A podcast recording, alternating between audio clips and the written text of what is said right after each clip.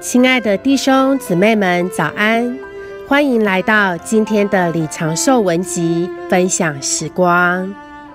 首先和大家分享一段我们都非常熟悉的经文，《马太福音》十一章二十八节，这里说：“凡劳苦担重担的，可以到我这里来。”这一节启示，我们享受基督的第一步，就是到他这里来。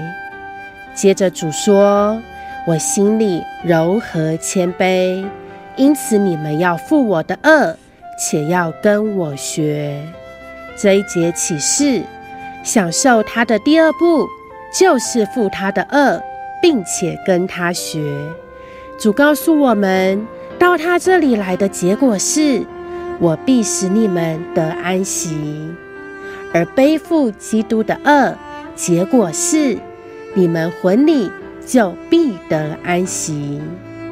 亲爱的弟兄姊妹，根据这些经文，主先给我们安息，然后我们才得安息。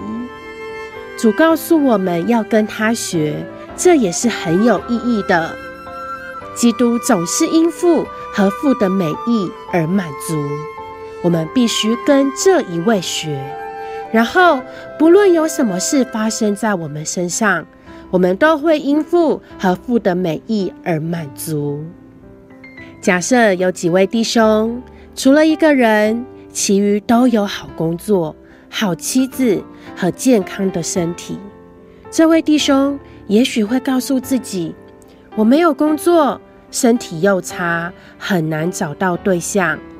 我一直祷告，寻求他。”那些弟兄们也曾做错不少事，但是他们全部都有好工作，有好身体，也有好妻子。我却没有工作，没有健康，也还在找对象。如果我们是这位弟兄，我们会怎么办呢？我们还能不能望着天说：“父啊，我颂扬你，我感谢你，这是你的美意。”我对自己的处境感到满意。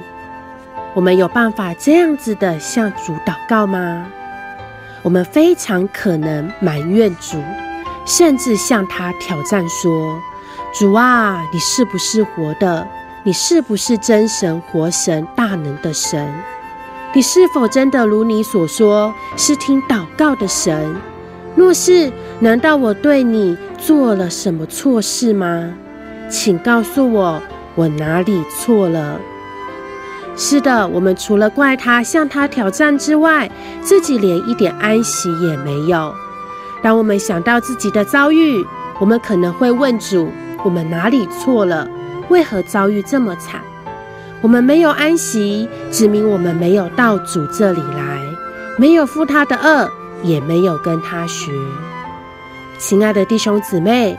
如果我们到他这里来，负他的恶，且跟他学，我们就会得着完全的安息。